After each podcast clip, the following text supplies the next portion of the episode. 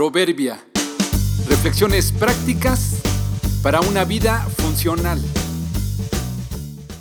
Marzo 27. Habilidades de conducción y de juicio. Si no tienes toda la información, es fácil juzgar equivocadamente. Tenía una cita a las 2 de la tarde, salí en mi auto con suficiente tiempo para llegar puntual y en la medida de lo posible con un poco de sobra. Estaba a dos calles de llegar a mi destino, contento de casi haber logrado mi idea de llegar a tiempo. Justo antes de dar vuelta en la esquina para llegar a mi destino, un camión de carga estaba tratando de entrar a una bodega. Supuse que para vaciar su carga, así que estaba atravesado a la mitad de la avenida obstruyendo el tránsito. Inmediatamente comenzó a formarse una larga fila de vehículos que deseaban pasar.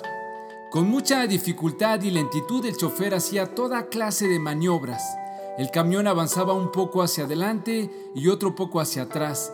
Entraba y salía, daba vuelta y la fila de autos y la desesperación crecían.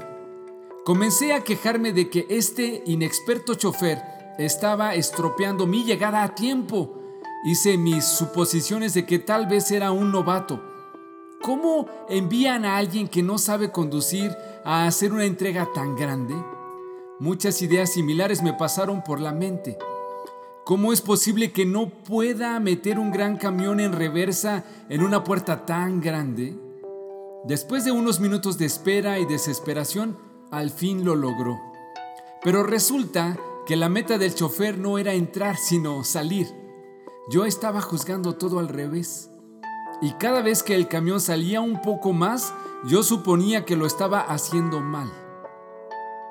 Una vez que se fue y pasé frente a la fábrica de donde salió, me di cuenta la increíble habilidad que tenía ese chofer para salir por un portón que en realidad no era tan grande y esquivar por unos pocos centímetros a todos los autos que estaban estacionados. Qué fácil es hacer juicios sobre una persona cuando no tenemos la información completa y sobre todo cuando sentimos que sus acciones estorban en nuestros planes. Todos necesitamos pedir a Dios nos permita tener gracia y paciencia con otros como Él la ha tenido con nosotros.